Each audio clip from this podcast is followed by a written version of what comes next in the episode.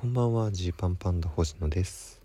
このラジオは100人の前では言わないけれど差し飲みだったら言うかもしれない話をお届けしている差し飲みラジオです。今日はちょっとお知らせしたいことがいろいろあるので先に忘れないうちに言いますね。えまずえ明日というかまあ多分このラジオ投稿は日付変わって更新する感じになっちゃうんでまあ今日か。7月2日なんですけれども。リンダカラーインフィニティの太鼓主催の配信ラジオトークの配信に出演します、まあ、これがねその太鼓からこう連絡が来て太鼓とだからインフィニティ太鼓と相方のリナピッピ。これどっちが学力上なのかっていう学力バトルをやるんだと。その MC をやってくれと、まあ、まだこれだけでは正直全貌はつかめていないんですが、まあ、どうやら楽しそうだということでやることにしまして。でこれがえー、っともともとね7月2日18時半からっていう告知が出てたりしたんです。ただ、まあ、僕が、えー、今日2日はえー、夕方頃まで新宿でライブがあってね。でそこから移動して、えー、太鼓の家から配信をする感じになるっぽいんでそれでちょっとすいませんがあの余裕も時間に余裕を持て持ってということで19時からになりました。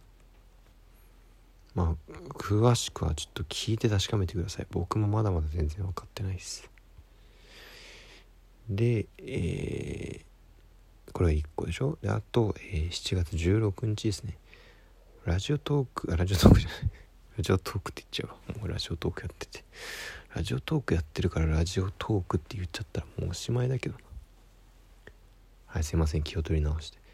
2つ目のお知らせが、まあ、昨日も、えー、話したんですけど7月16日土曜日の夜21時40分から「ジーパンパンダ2人での初めてのトークライブをやります。場所は下北沢シアターミネルバです。来てください。はい。このラジオトークとかを聞いてくれてる方は是非来てください。まあもしくは配信で見てください。あの本当に何の小細工もなく、えー、何の言い訳もなくほんと直球でお伝えしますけれども2人で、えー、お客さんに楽しんでもらえるようにトークをしますので、えー、見に来てほしいと思います。あのまだねチケットの URL とかが解禁されてないのでまあでもこの1日2日ぐらいではそれがはっきり、えー、もう販売され始めるはずなんです。なのでちょっとよろしければえ、来てみていただきたいです。よろしくお願いします。っていうのと、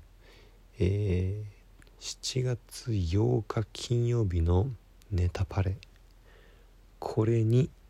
ナベンジャーズで出演します。これですね、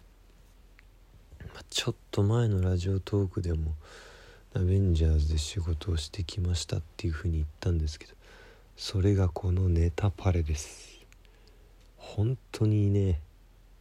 えー、いろいろいろありました。ここまで。まあね一緒にユニットコントをやることになったところから始まり、えー、本田劇場でやりでそれもいろんな人が見てくれたりとかしてでじゃあそこからどうしようネタを短くできるかとかいろいろかみんなで考えましてで結果的にここにたどり着いたという感じですね。ユニットコントでねネタパレ出られるなんて本当に嬉しいですよ。でこれはもう今までナベンジャーズ見たことある人もない人も楽しめる内容になってると思うので、まあ、来週ぜひ7月8日のネタパレはもうぜひ見てください。お願いします。っていうのがまあお知らせいっぱいありましたね今日は。あのー、今日ねコント制作所っていうライブだったんですよ。えー、見てくれた方いらっしゃったらありがとうございました。でまあまあそのねまあ企画でねイラスト大喜利っていうのを MC の花さんが提案してくれたんですイラスト大喜利あの「一本グランプリ」とかでこれ大喜利って普通フリップに文字とかを書いて投あ投稿であの回答しますけどこうバカリズムさんとかさまあ他の方もいろいろやるけどこうなんちゃらなんちゃらってこう口で言いながらその「回答としてそのフリップに絵を描いてこう絵で回答してるっていうのありますよね。あれね確かにすごい憧れるんですよね。脳内では思いついてあこんな感じの答えができたら面白いなと思うけどそれをこうしっかり自分のペンで絵にして面白く見せられるかみたいなところ。これってすごくセンスが出るんで憧れる部分なんですよね。で今日はそのイラスト大喜利をしましょうっていうことでやるんですけど、僕ねうんえ下手なんですよね。まあ、これは前も喋ったかな本当にま不器用で全然絵がうまく描けないんですよ。でまあこれはましょうがないっていうかそのいろいろ考えたことありますそのスケッチみたいなやり方とかを勉強してね鉛筆はこうやって使うのかみたいに考えたことあるけどでもそれ以上にやっぱ空間把握能力みたいなものがなかったりするのか。ままあど下手なんですよ。ちょっとあれかな？なんか今日はツイッターとかで写真とか拾ってアイコンにしようかな。させていただこうかな。それはいいかな。お客さんが撮ってくれてネットに上げてる写真とかは僕らが使う分にはいいんですかね？ちょっとその辺よく分かってないや。でも使ってしまおうかな。うん、まあ、こんな感じっていうイメージをしてほしいんで。でまあその絵が下手なのはねしょうがないんですけどなんか絵を描く時バカになる現象何なんだろうって。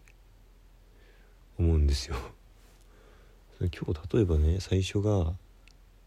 なんだっけお題がえっと「ドラえもんのモーニングルーティンを教えてください」っていうお題なわけです。でこれドラえもん書いて「いやいやお前のドラえもんやば」みたいなこと言われる。まあこれはもうしょうがないんですけどまずポケット書いてないじゃんって言われたんですよ。これに僕自分でドキッとしてあそうじゃんと。ドラえもんって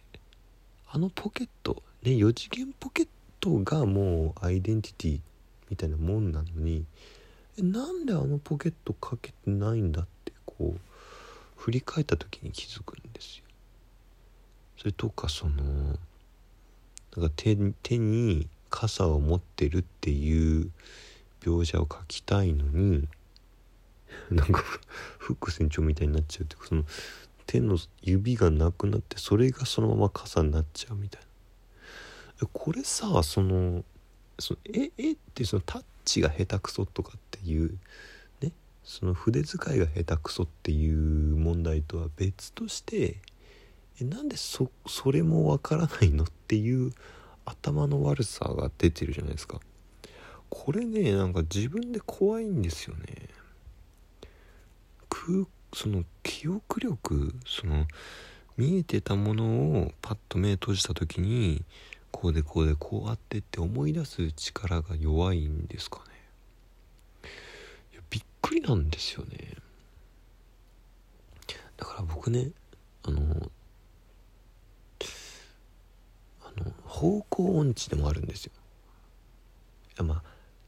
めちゃくちゃすごい方向音痴の人と比べればまだ大丈夫かもしれないです。しっかり地図をもうくまなく見てここがこうなってこうなってあこれがこうだからとかむちゃくちゃ頑張ってみれば地図読める。だ方向が分からなくなるわけではないんですけどでもパッと見た地図ね、例えば Google マップであ Google マップ、ま、マップでパッて見た時に、えー、自分が今まで行ったことのある道だとしてもそれがそのイメージがつかなかったりするんですよ。あここの道ってあの道のことか地図上のこの道っていつも行ってるあの道かっていうのがこうねピンとこなかったりするんですよ。でこれもそのなんか絵の話に似てる気がしてこのいつも通ってる道とかの構図がこう頭に入ってない 感じ。ここは当然ポケットがついてるよねとかがなんか分かってないことによるミスなんじゃないかなってだから絵下手なんじゃなくてそれ絵を覚えるのが下手なんじゃないかって今日思ったんですよね。こうみんなが逆になんであんなに描けるのかがわからないというか。ねえ。うん。悔しかったな。しかもなんかさこう絵ちゃんと描けると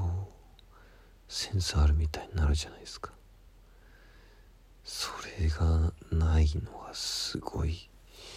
恥ずかしい。持たざる者感。がすごい。遊び心ないみたいな。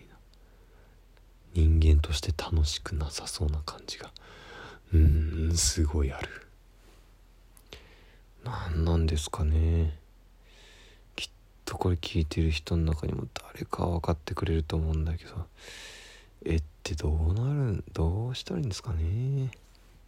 お開きです。